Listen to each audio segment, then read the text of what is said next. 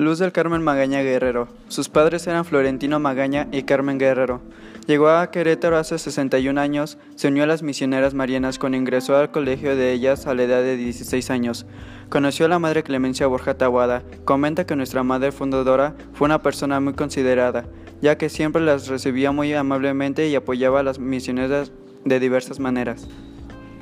Para ella no fue difícil descubrir su vocación, ya que su ingreso con las misioneras marianas no tardó más de un mes. Llegó a dar clases de cocina, sin embargo no le gustaban del todo. Estuvo prestando servicio existencial en un sanatorio durante un año, ayudando a padres y sacerdotes. Partió a Michoacán donde duró otro año. Ingresó al seminario donde duraría 14 años prestando su servicio.